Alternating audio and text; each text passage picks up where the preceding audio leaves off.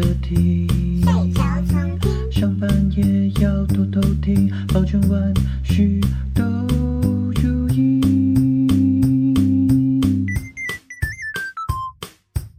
大家好，欢迎收听万事如意，我是一凡，我是阿如。一凡，台北最近天气是不是很冷？哎、欸，我这里天气凉凉的、欸，哎，你那你呢？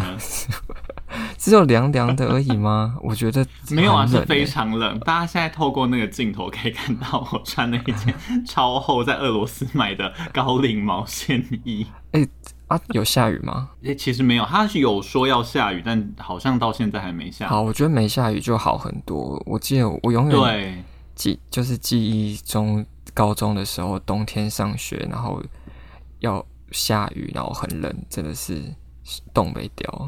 对，然后冷到还已经很冷了，然后还要拿那个吹风机吹袜子，很可怜。我觉得高中一切都非常可怜。如果大家就好奇我们吹风机吹袜子的故事，可以回去前面集数听，忘记哪一集有讲过，超不负责任。哎、欸，我忘记上次那一集，我就忘记讲说为什么我会那个衣服没有盖，然后还在那边吹制服，就是因为小时候那个爱漂亮，然后就会去定做制服，在西门町定做。你有做吗？对对对。我我哎、欸，我算是没有做，我算是去外面买，但我不是定做，哦、我只是买一个比较好看的。对对对，就是定做只有那一套，所以其实都只想穿那一套，所以就是会死撑着。我以为你们定做的人都是穿超，就是一次做可能三套之类的。没有啦，我只有我好像只有一套而已啦。啊，那你很脏哎、欸！我常常看到你穿那一件哎、欸。啊，就是。就是当天洗当天穿啊，所以才会冬天没有干啊。哦，好可怜哦。对啊，我以前就是强迫我妈帮我买两件，还是我其实有两件那个制服衣。还是我有两件啊？其实两件也不够换啊。对，我觉得以高中生每天都要穿制服来说，两件非常不够。嗯，而且高中生我是一个很臭的时候，我没有办法衣服穿两天。我没有穿两天，我是每天洗，所以才不会干。我也是哦。哎、欸，我这两天回家之后，真的是完全不想要出门。但是伊凡跟我讲说，他昨天晚上还是出门的，请跟大家报备一下，你昨天晚上去了哪？哎、欸，我昨天晚上去一个超远的地方，就是我不是住英歌吗？然后我昨天晚上千里迢迢去了新店，嗯，就是为了要去看 Hush。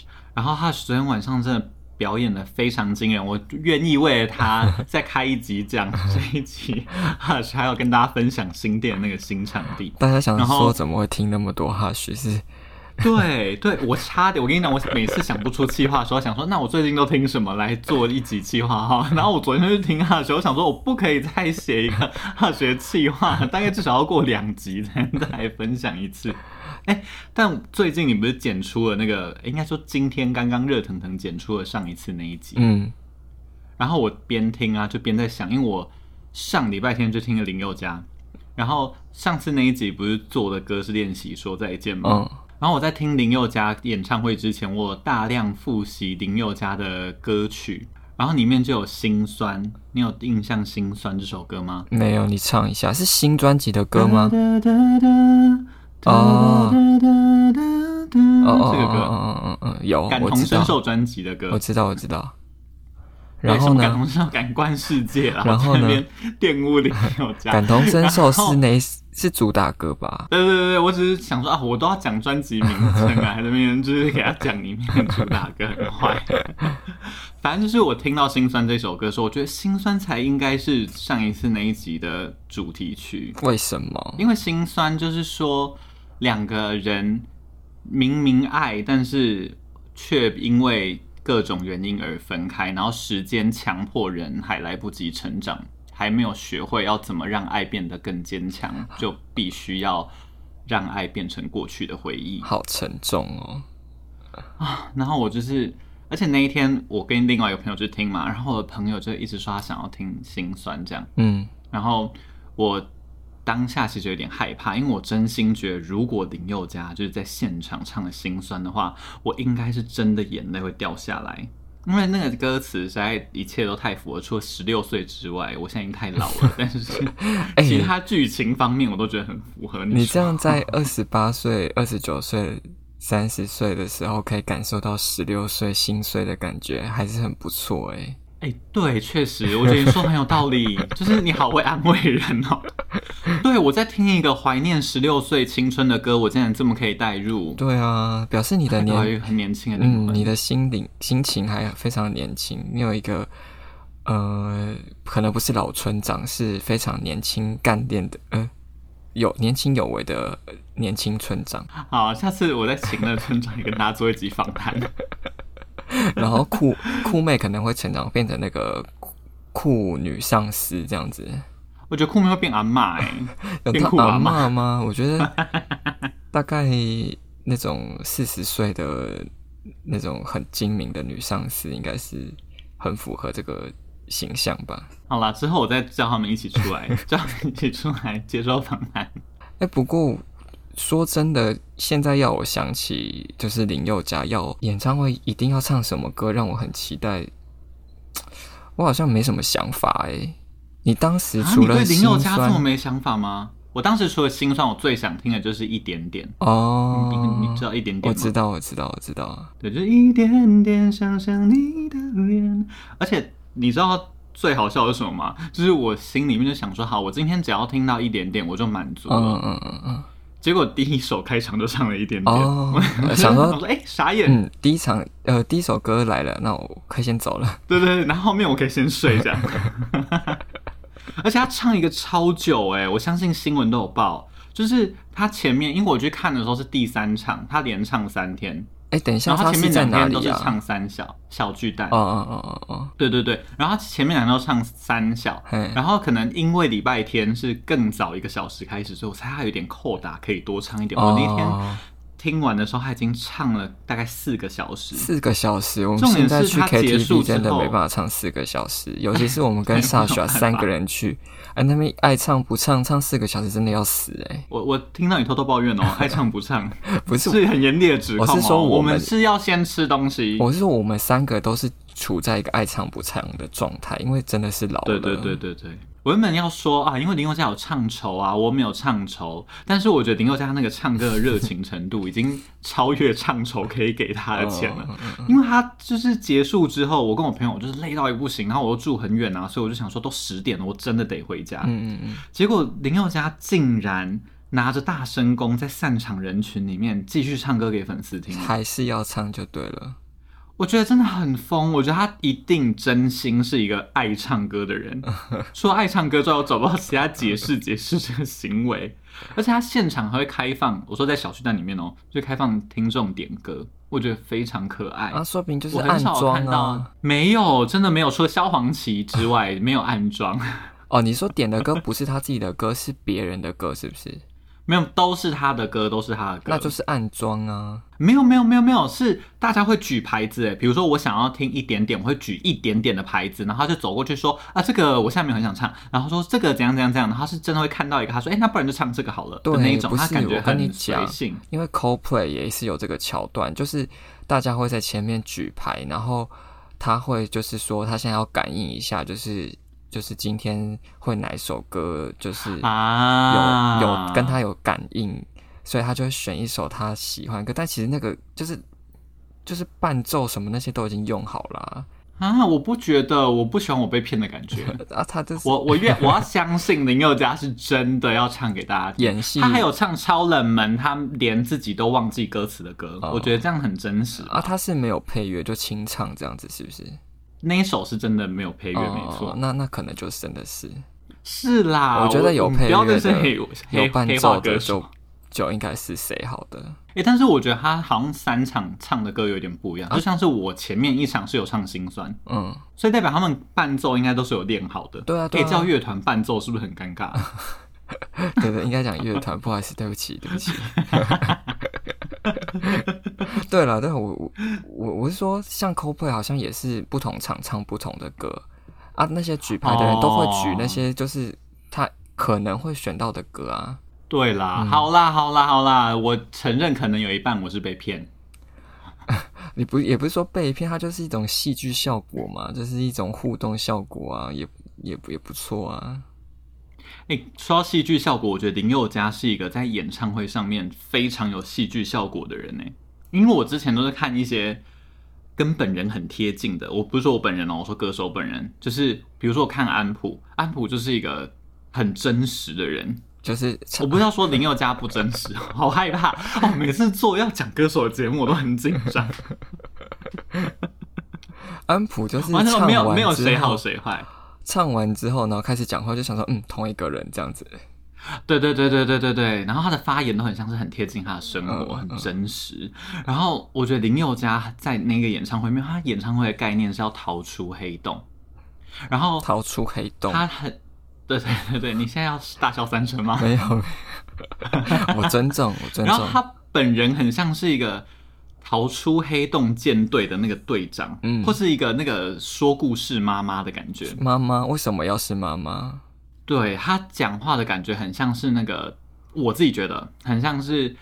以前国小的时候都会有说故事妈妈，我不知道是因为他当爸爸了，就是他在跟听众就是介绍，就是这一场演唱会跟等一下，比如说要带大家经历哪一些过程，然后他就会用的那个口气，很像是我学不出来的一个说故事妈妈口气，你就觉得这个人不是林宥嘉，床边故事，对对对对对对对，很像你打开那个床边故事的 CD，然后里面就会有人跟你讲，开始跟你讲一些事情，那就像林宥嘉在里面的状态是。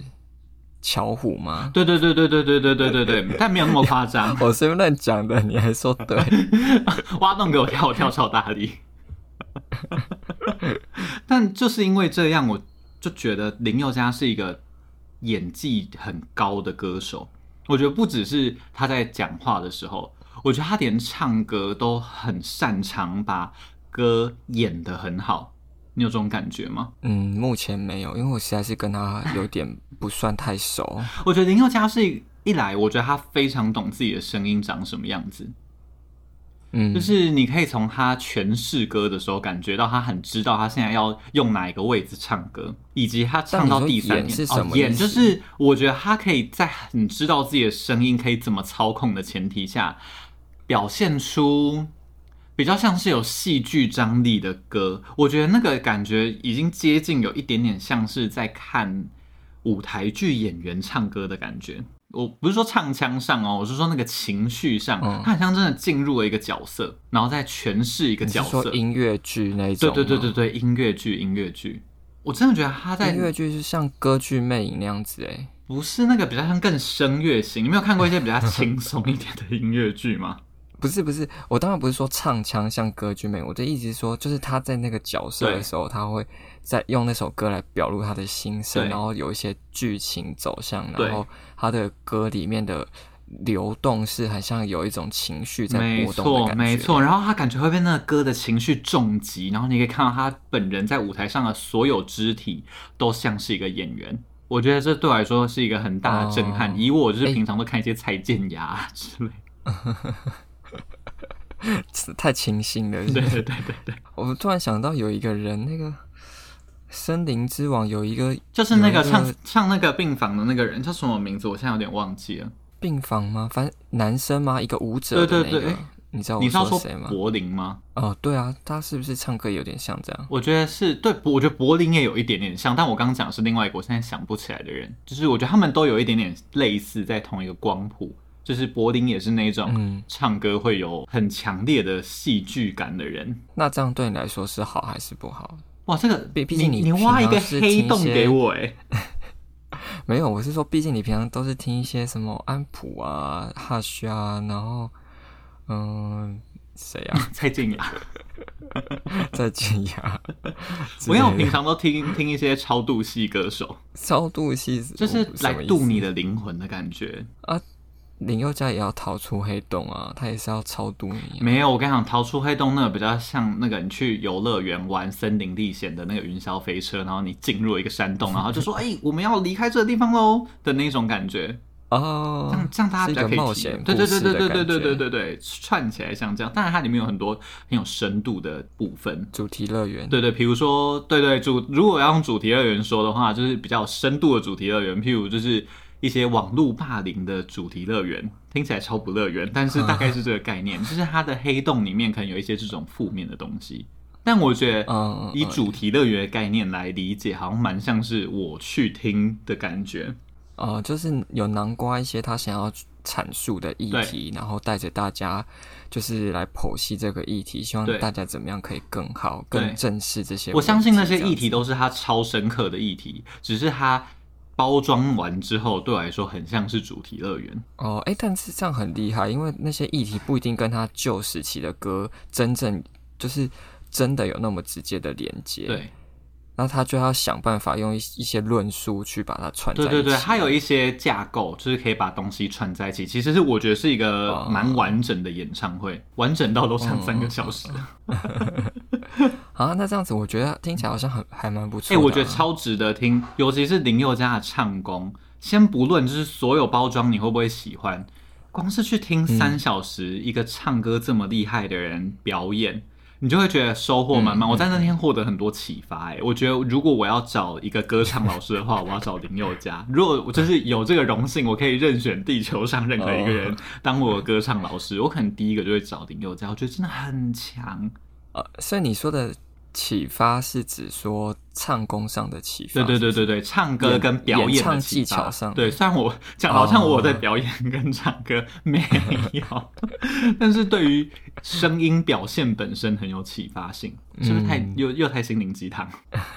但我好像不太习惯听，就太频繁听这类的歌手，但是他平常的录音专辑也不会。演戏剧感那么重啊，嗯，好像还好吧。对，我觉得他在演唱会上面的那个戏剧感比较重，他真的入戏很深。因为专，哎，我猜专辑每一张，因为专辑不用包一个这么三小时的概念，所以他可能只要有一个一个生命的片段，然后把那个小概念包装进去一个专辑，可能就可以成立了。所以他不用演这么大力，变成一个那个无敌舰队舰长，要带大家离开黑洞。我好像前几天有看到，是不是有新闻说林宥嘉演唱会有重唱《成全》啊？哎有哎哎，这个有到值得写到新闻上去哦。我其实有点不知道为什么要写这个新闻，但是反正他是就说他唱《成全》，因为《成全》当时是帮与恶重新唱主题曲嘛。哎，你知道这件？完全不知道，我不知道《成全》是与恶主，我以为是去上中国节目然后唱《成全》呢。哎，还是不是啊？反正就是林宥嘉。有帮与恶唱，就是别让我离开。Don't you stay？有他那天有唱，他还唱了他完整版。对对对对对。那为什么成全会出现在 跟与恶有关的新闻上？可能因为他也真的唱了成全。我不知道，我可能记忆有点错乱。如果有错误的话，请大家那个对对对对对对对对。但他确实那天有唱成全，也有唱那个与恶的主题曲。那他他有就是。谈到这个议题嘛，就是当时娱乐的戏剧议题，好像戏剧议题比较偏少，但是有介绍一下哦，就是这个里面，因为他在唱的时候，后面荧幕是有跑一些娱乐的演员的一些片段什么之类的，他就有说这其实就是准备很久，但一直没有端上来给大家看的东西，然后终于有一个机会可以这么完整的表现娱乐距离的主题曲。嗯，因为我看那个新闻的截图，就是有。那些演员的画面出现在后面的大荧幕上面，嗯、就看到很大的那个贾静雯的脸，嗯嗯嗯，超多啊！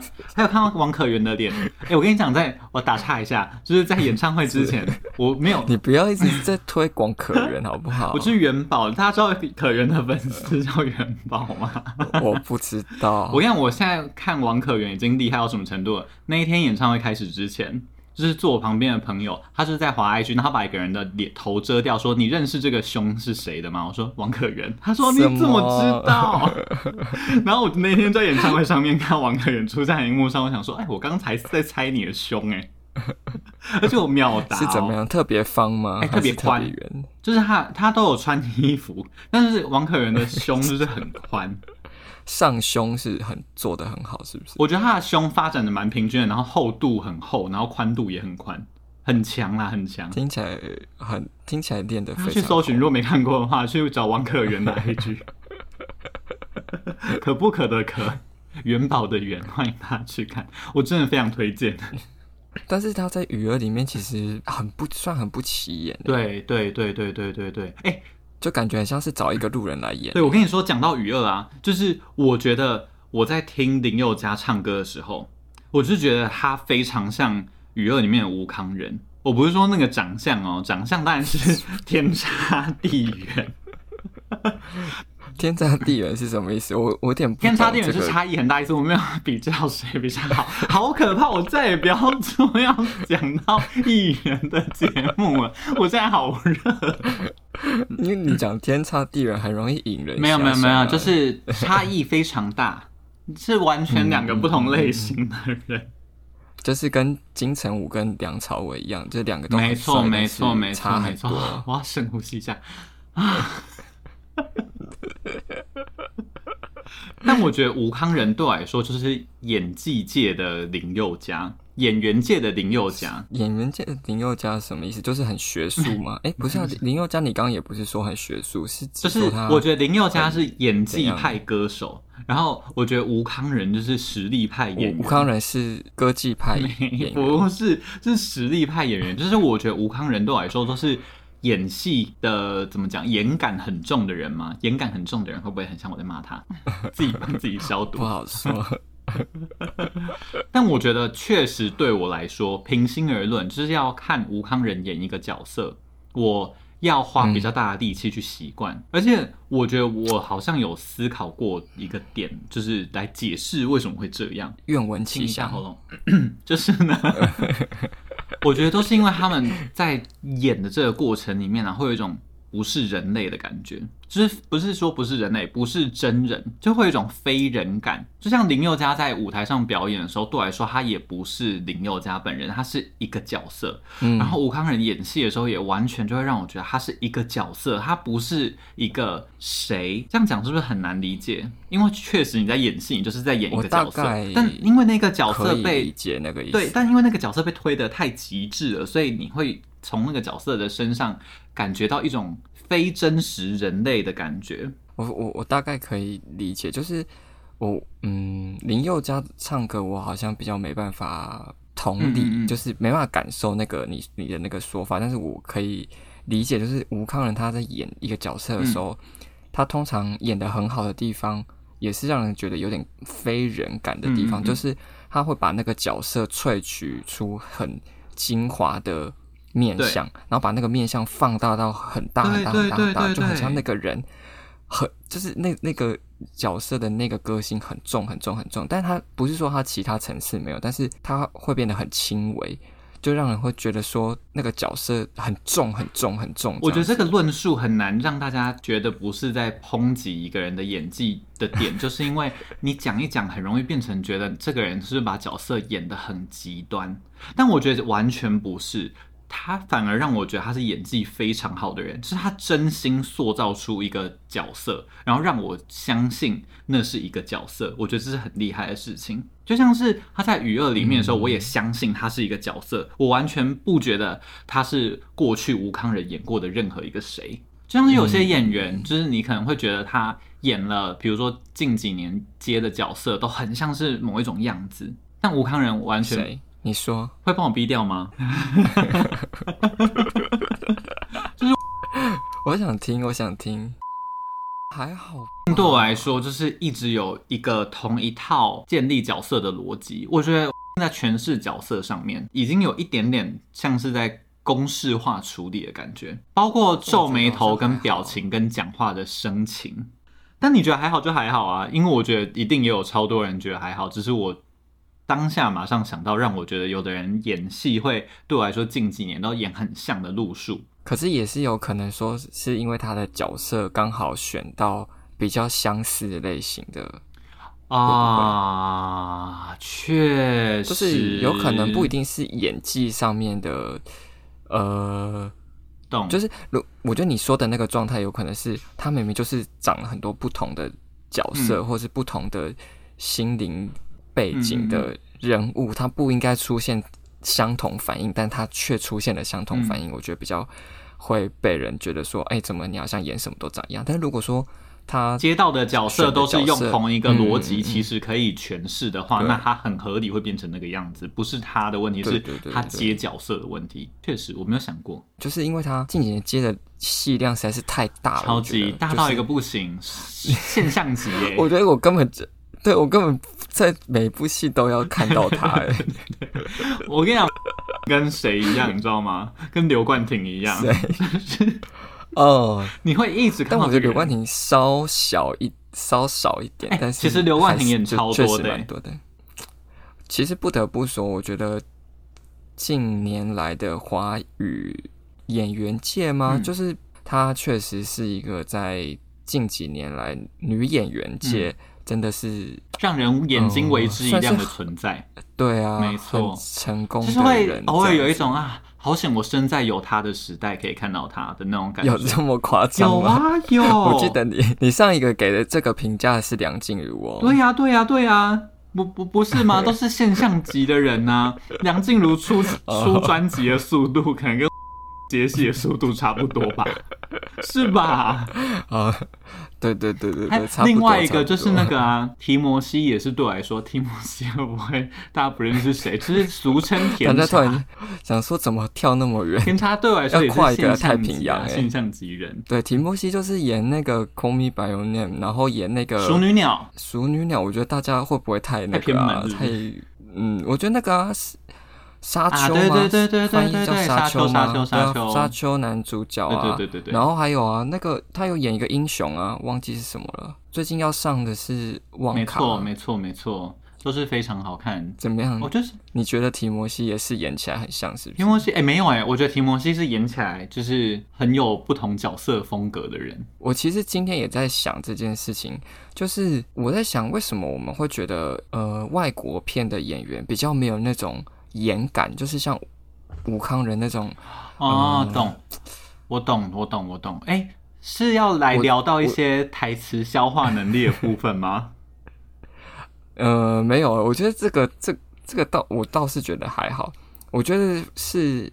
距离感的问题，耶，你说，因为我们跟外国演员比较有距离，跟那个语言也比较有距离，所以我们不会这么对对对对，马上感觉到有一点点怎么样？对对对对对对，确实，因为如果我我们我们中文就是我们的母语，所以如果假设以台词来说，有一点点台词太脱离我生活周边的状况，它也会被我归类为非人的剧本。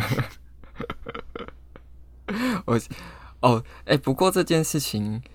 他在今年的金马影帝算是你觉得是完美闪避掉吗？怎么说？怎么说？怎么说？想要偷偷？我没有哎、欸，我我要称赞 他哎、欸，我我但你先说哦、呃，因为今年的金马影帝他就是靠《复读青年》拿到的，对对对对对。因为《复读青年》他不需要讲任何一句台词哦，我没有，你好坏哦，哎、欸，你很坏，我完全没有他，我以为你哎、欸，你不要挖洞给我跳哎、欸，我以为。我以为你是在暗示我这个丢梗给我。没有没有，我刚刚是要说，我一直想不通的点，其中一个就是因为我觉得吴康仁是消化台词能力非常好的演员。我觉得吴康仁已经是讲出我觉得不合理的台词的时候，可以让我觉得非常合理的人了。对啊，但台词其实有一部分真的跟也是跟剧本有关啊，跟导演也有关系。对对对，但我觉得以消化不是，不，不是只有演员的一个事，嗯，但如果以不改动。剧本来说，我觉得以消化台词的能力，武康人真的已经很厉害了，不得不佩服。讲起来很自然。对啊，我觉得他是真心有在诠释那个角色，讲出那个话的时候要长什么样子的人。嗯、他不会让你觉得讲出那个话是一个多尴尬的事情。嗯、相较于很多就是台剧或是台湾的国片，这常常会被大家觉得有点台词太过不生活化吗之类的。好，我我觉得我我等一下要讲的东西都是我个人感受。好可怕，怎么开始笑？等下你等下要讲什么？大家不要太介意。就是吴康仁他要演《华灯初上》嘛，嗯、然后《华灯初上》的女主就是吴康仁、林心如跟杨谨华。你为什么会讲？我不，他不是就林心如跟杨谨华，但我我真的有一点受不了，就是我觉得林心如当初在演《还珠格》的时候讲话还没那么怪，但是。为什么他近几年回来台湾演的，就是比如说像《十六个夏天》跟《华灯初上》，他讲话都是有一个很像照本宣科感。嗯嗯嗯嗯嗯，就是我觉得他有点像是直通通的把一句话讲出来，然后我觉得那个讲话的情绪很不像正常人讲话。但我后来其实有去听他，也不是听啊，就是多多少少会看到一些访谈嘛，嗯、但是他讲。访谈就是正常的聊天，他也是这样子讲话，我我觉得很惊奇耶。就是他已经变成那样讲话的人了。就是、对，就是我不习惯有人这样子讲。但我觉得这有一个小小的，就是你刚刚在讲这件事的时候，我的直觉是想到那个贾静雯，因为对我来说，嗯，贾静雯跟心如姐，心如姐，心如姐现在都是做监制，做对对对对对，他们对我来说都算是听上去有受过讲话声音训练的人，就是要把声音讲清楚的人，嗯、就是在讲角色剧本的时候，你在念台词的时候。就是要念清楚的人，你是说咬字要咬正确，是不是？咬清晰，一颗一颗的念。因为像我，我本人阿如本人讲话就是会念在一起。对对对对对，哎、欸，我觉得其实蛮多年轻演员也像是讲话比较自然的流派，就是他们可能没有这么严格的被受过要咬字很清楚的这一种训练。但我觉得这是审美不同，嗯嗯、因为真的不需要每个人都咬得很好听或是很标准，对了，对了，才能让剧或电影变很好看。嗯、先澄清一下，嗯然后我觉得，然后我觉得林心如可能对我来说是在一个转换期，就是因为贾静雯可能是转换期，贾静雯可能是很早之前就受过这种训练，然后一直用这个方法在演戏的人，嗯、所以我们可以很直接的理解他。讲话跟演戏就一直都是这样子的模式，所以你不会觉得他很卡，或者是他很别扭。但是就像你说的，林心如可能很久以前演戏跟现在后期演戏是两种不同的咬字方式，所以她其实在磨练另外一种咬字方式呈现出来的人格。对我来说是这样啊，我不知道，我不知道贾静雯有有这样过程诶。那我下次要好好听贾静雯讲，因为我觉得对我来讲，贾静雯讲话。蛮正常的。我曾经听娱乐的时候，哦，我曾经听一个访谈，然后他就讲到训练呃咬字这件事情，然后他说他也会教导年轻的演员咬字。嗯嗯嗯、如果我有错的话，就是大家打脸我，嗯、或者我就拉那个影片给大家看。总之在 YouTube 上面有看过他，就是在讲，就是尤其是应该是拍瀑布那时候的一些访谈，然后我看到他在讲这些事情，这样、嗯。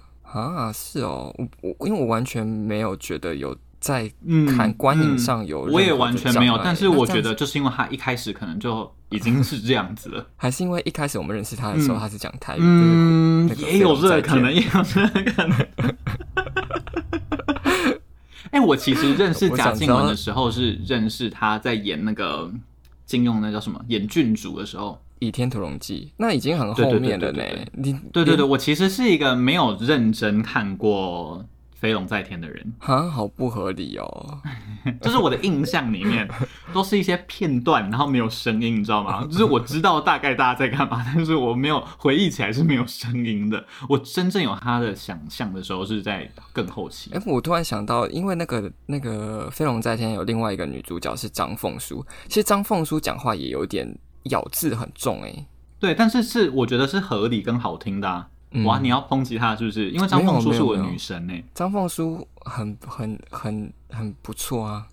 我以前到现在，就是如果要说出我曾经迷恋过的女演员的话，张凤书绝对榜上有名。我好喜欢看看看是什么？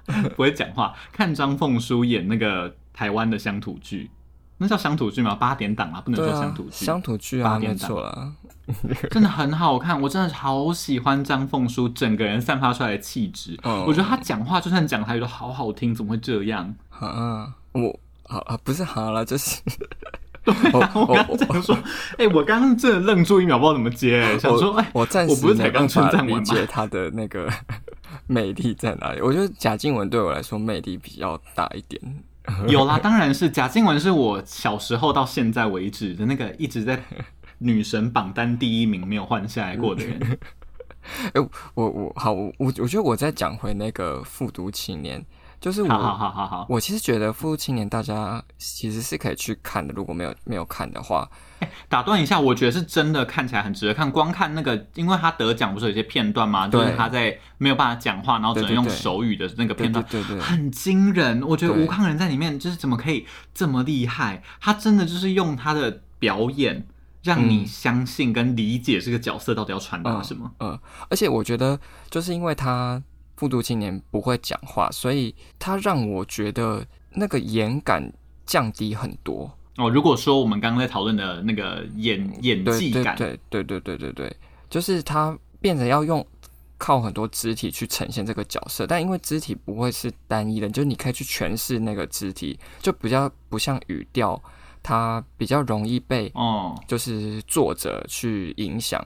就是他用肢体表演，比较像是观者如何去诠释这个角色他现在的心心理状态等等之类的。哎、欸，我觉得可能也是一个人的其中一个能力，如果被关掉之后，他其他能力被放大，你就会觉得都很合理。嗯，有。因为就像是一个人可能视觉不好，但他听觉变超好，你会觉得这是一个超合理的事情。所以他如果不能讲话，但是他。肢体表达变超丰富，你也不会觉得啊，他现在就是演感好重，你只会觉得哇，他好努力要弥补那个他被关起来的东西。嗯、而且我觉得也有可能是他其实本来就演其他戏的时候，可能他肢体本来就已经都做得很好了，然后他都是在辅助那些角色的成型，嗯、然后只是因为之前他讲话或者是。其实也不是说他讲话特别怎么样，但是就可能比较容易被那个东西影响，你就忽略了那件事情。但是他如果没有使用那个东西的时候，嗯、你就可以更注意到他其他的演技的部分。嗯嗯，哎、欸，我觉得他确实是一个，就算是在演之前那些可以讲话的角色，就是讲话能力正常的角色的时候，我都觉得他是一个连肢体都很大力的人呢。这么一说。就像是我现在想象、oh. 想不是想象想到他与恶里面的角色，跟他在斯卡罗里面演的角色，嗯，他都是一个肢体偏大力的人，嗯嗯嗯。但我在想，会不会是因为如果那个人讲话很饱满，然后肢体也很饱满的时候，你就会觉得这个人很很有侵略性吗之类的？嗯、对我来说，但是如果他今今天其中一个被拉掉，他剩下。比如说肢体很饱满，然后是没有语言能力的话，嗯、就会变成好像中和掉一点那种过度饱满的感觉。哦，有可能。但是其实其实这样子讨论下来，我真的觉得就是武康人拥有的演员能力其实是很高的，就是有点高到级高到我们可能觉得有时候那个接就是接受的东西太多了。对对对，我哎、欸，我觉得是他的诠释能力太好。嗯，就是我不知道他为什么可以诠释出这么多不一样的人格。有时候我都会觉得吴康仁演的角色有点像疯子，但是我真心觉得，当你可以成为一个可以进入一百种角色的人，你某种程度上跟疯子也是一线之隔。我不是要真的要骂他的疯子，我是说他其实我们说的所谓什么，我们自己觉得演感很重或什么这些，可是可能都是因为他是一个具备。可以进入超多种角色的人，才会让我们觉得他很非人。嗯嗯嗯、非人可能就是像疯子一样啊，但他确实就是因为有这个能力，所以才让他变成这样子。对了，也是也是。是啊，就是。你干嘛无奈的语气？我没有无奈，是肯定的说是。我没有无奈，只是就像刚刚讲的，就是我可能没有那么习惯这件事情，但是我觉得，嗯嗯，以客观的层面来上来讲，我是很能理解，就是他为什么会是大家就是赞许的演技很好的演员呢？对啊，对对对对，没错没错没错，就像是我觉得林宥嘉对我来说也是一样的概念。因为我不是一个老实说可以一直听林宥嘉的人，但是我还是当然会唱很多林宥嘉的歌，然后也会很常听林宥嘉的专辑，但他不是我那种播放清单会一直循环播放的类型。我觉得就是因为当一个人对我来说啦，他的诠释感或是演感很强大的时候，他有点像是会让你比较有压力吗？嗯，就像是看吴慷仁演戏，我可能会看超过十五分钟，觉得啊压力好大，压力好大，压力好大。听，自己唱到老天也是要阻止我讲，很可怕啊。听林宥嘉唱歌对我来说也有一点点这样的感觉。我当下有有几度都想要在演唱会的中途转过去跟我旁边的朋友说，哦，我真的好害怕哦，因为我觉得就是压力有点太大了。嗯嗯嗯，但。不可否认，就是他是一个非常厉害的歌手，嗯、就像是不可否认，我看真是一个超级无敌厉害的演员。对啊，就是渲染性很强的人啊。对对对对对对对对对对对对对对对对对。不然他们，我我们在那边讲这么多屁话，然后他们都是超级无敌红跟超级无敌顶端的人。对，没错。可以开巡回演唱会跟接超多 Netflix 戏的人。嗯。好，今天以上就是。都是我们个人观点，就是如果大家有不同想法是非常正常的，也欢迎大家来跟我们交流，要消毒来骂我吧。到底是要消毒几次？完了，我们会不会以后开始接不到就是歌手啊或者演员之类的访谈？没有人想来上我们这种鬼节目。但今天就是我们这一集，我们这一集呢，介绍的就是一个实力派歌手，哎，演技派歌手跟实力派演员，但他们都是很有演技跟很有实力的人。那今天这集就到这边，喜欢我们的影片的话。就是哎，我什么叫喜欢？对我我因为现在太复杂，我重来一次。喜欢我们影片的话，也欢迎到 Podcast 来追踪我们，就在 Podcast 搜寻万事如意就可以找到我们的节目。然后喜欢我们的节目的话呢，也可以到 YouTube 上面看看我们长什么样子，看看我们的影片。有人在乎吗？然后哎，搞不好有啊。未来那百万分之一的人，我都想要讲这句。好，然后如果喜欢我们的话呢，也可以到 IG 上面 follow 我们，然后我们跟我们聊天互动留言。那我们今天这集就到这边，大家拜拜，那拜拜。上班也要偷偷听，保证万事